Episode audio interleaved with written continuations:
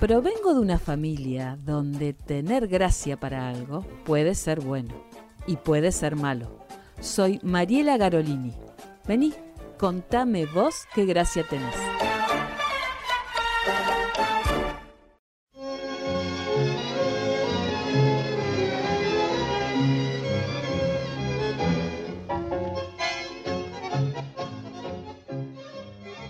Viejo con árbol, de Roberto Fontana Rosa. A un costado de la cancha había yuyales, y más allá el terraplén del ferrocarril. Al otro costado, descampado, y un árbol bastante miserable. Después las otras dos canchas, la chica y la principal. Y ahí, debajo de ese árbol, solía ubicarse el viejo. Había aparecido unos cuantos partidos atrás, casi al comienzo del campeonato. Con su gorra, la campera gris algo raída, la camisa blanca cerrada hasta el cuello y la radio portátil en la mano. Jubilado seguramente. No tendría nada que hacer los sábados por la tarde y se acercaba al complejo para ver los partidos de la liga. Los muchachos primero pensaron que sería casualidad, pero al tercer sábado en que lo vieron junto al lateral, ya pasaron a considerarlo hinchada propia. Porque el viejo bien podía ir a ver los otros dos partidos que se jugaban a la misma hora en las canchas de al lado, pero se quedaba ahí debajo del árbol, siguiéndolos a ellos. Era el único hincha legítimo que tenían. Al margen de los pibes chiquitos, el hijo de Norberto, los dos de Gauna, el sobrino del Mosca, que desembarcaban en el predio con los mayores y corrían a meterse entre los cañaverales apenas bajaban de los autos. ¡Ojo con la vía! alertaba siempre Jorge mientras se cambiaban. No pasan trenes, casi tranquilizaba Roberto. Y era verdad. O pasaba uno cada muerte de obispo, lentamente y metiendo ruido. ¿No vino la hinchada? Ya preguntaban todos al llegar nomás, buscando al viejo. ¿No vino la barra brava? Y se reían. Pero el viejo no faltaba desde hacía varios sábados, firme, debajo del árbol, casi elegante, con cierto refinamiento en su postura erguida la mano derecha en alto, sosteniendo la radio minúscula, como quien sostiene un ramo de flores. Nadie lo conocía, no era amigo de ninguno de los muchachos. La vieja no lo debe soportar en la casa y lo manda para acá, bromeó alguno. Por ahí es amigo del referí, dijo otro. Pero sabían que el viejo hinchaba para ellos de alguna manera, moderadamente porque lo habían visto aplaudir un par de partidos atrás cuando le ganaron a Olimpia Seniors. Y ahí debajo del árbol fue a tirarse el soda cuando decidió dejarle su lugar a Eduardo, porque estaba de suplente, al sentir que no daba más por el calor. Era verano y ese horario para jugar es una locura. Casi las 3 de la tarde. Y el viejo ahí, fiel, a unos metros, mirando el partido.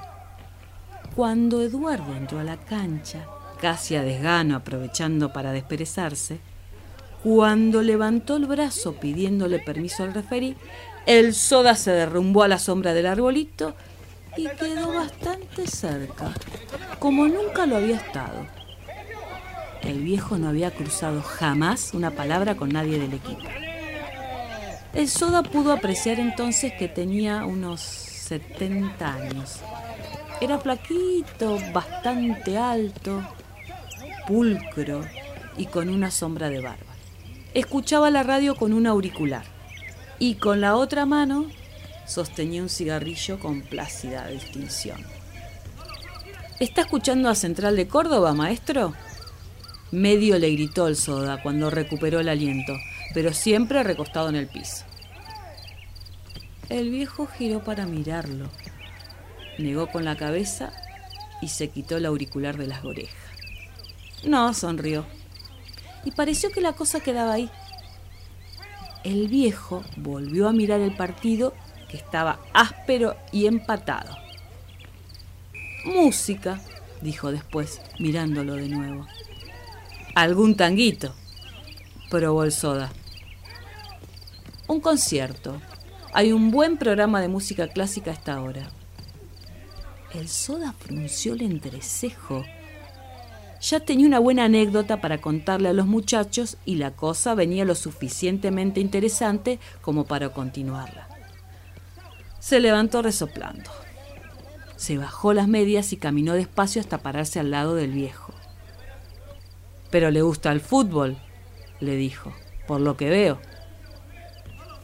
El viejo aprobó enérgicamente con la cabeza sin dejar de mirar el curso de la pelota que iba y venía por el aire, rabiosa. Lo he jugado y además está muy emparentado con el arte, dictaminó después. Muy emparentado. El soda lo miró, curioso. Sabía que seguiría hablando y esperó. Mire usted a nuestro arquero. Efectivamente el viejo señaló a De León que estudiaba el partido desde su arco, las manos en la cintura, todo un costado de la camiseta cubierto de tierra. La continuidad de la nariz con la frente, la expansión pectoral, la curvatura de los muslos, la tensión en los dorsales. Se quedó un momento en silencio como para que el soda apreciara aquello que él le mostraba. Bueno, eso, eso es escultura. El soda adelantó la mandíbula y osciló levemente la cabeza, aprobando, dubitativo. Vea usted. El viejo señaló ahora hacia el arco contrario al que estaba por llegar un córner el relumbrón intenso de las camisetas nuestras, amarillo cadmio y una veladura naranja por el sudor. El contraste con el azul de Prusia de las camisetas rivales. El casi violeta cardenalicio que asume también ese color azul por la transpiración. Los vivos blancos como trazos alocados. Las manchas ágiles ocres, pardas y sepias y siena de los muslos vivaces, dignas de un bacon. Entrecierre los ojos y aprécielo, así. Bueno, eso, eso es la pintura. Aún estaba el soda con los ojos entrecerrados cuando al viejo arreció. Observe, observe usted esa carrera intensa entre el delantero de ellos y el cuatro nuestro. Un salto al unísono, el giro en el aire, la voltereta elástica, el braceo amplio en busca del equilibrio. Bueno, eso, eso es la danza. El soda procuraba estimular su sentido, pero solo veía que los rivales se venían con todo, porfiados, y que la pelota no se alejaba del área definida por De León. Y escuche usted, escuche.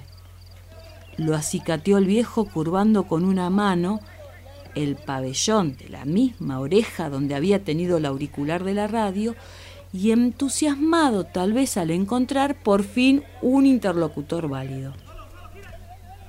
La persecución grave de la pelota cuando bota contra el piso, el chasquido de la suela de los botines sobre el césped, el fuelle quedó de la respiración agitada, el coro desparejo de los gritos, las órdenes, los alertas, los insultos de los muchachos y el pitazo agudo del referí.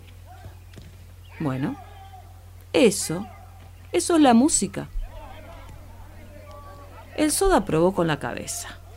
Los muchachos no iban a creerle cuando les contara aquella charla insólita con el viejo luego del partido, si es que les quedaba algún ánimo, porque la derrota se cernía sobre ellos como un ave oscura, implacable. Y vea usted a ese delantero. Señaló ahora el viejo casi metiéndose en la cancha algo más alterado.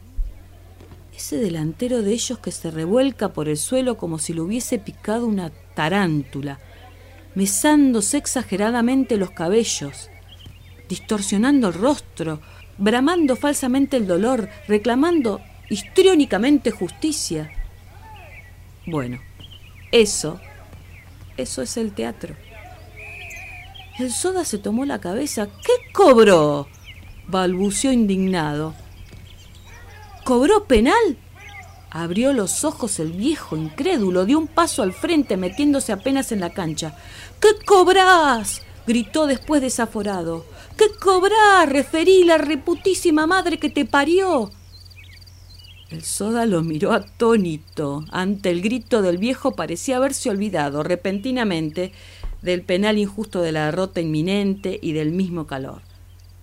El viejo estaba lívido mirando el área, pero enseguida se volvió hacia atrás. El soda tratando de recomponerse, algo confuso, incómodo. ¿Y eso? se atrevió a preguntarle el soda, señalándolo. ¿Y eso? vaciló el viejo tocándose lentamente la gorra. Eso es fútbol. Y entre el humo y el último tango, pa'l cotorro te saca un bacán.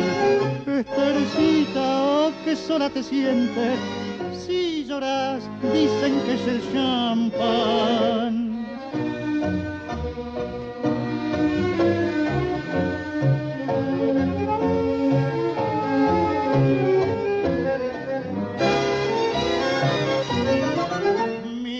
Milonguita, los hombres te han hecho mal. Este es el podcast Contame vos qué gracia tenés. Soy Mariela Garolini. Seguime en www.adnsur.com.ar.